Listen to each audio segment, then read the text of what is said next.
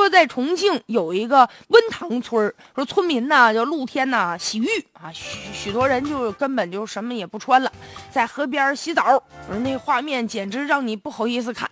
村民介绍了，说来洗澡的有男有女，络绎不绝，绝大部分呢是当地人，但也有个别从外地赶过来专门到这洗澡的。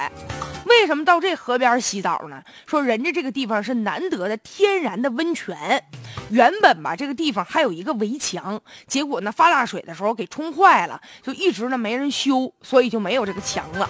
但是呢，在公共场所呀，那么多人，你就你直接就。裸露身体就洗澡，有点辣眼睛，辣眼睛啊！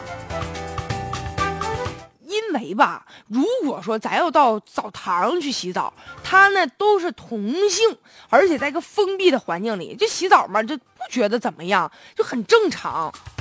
但是呢，你在一个露天的公共场所呢，这样泡温泉实在让人觉得不舒服。咱能不能穿着点泳衣呀？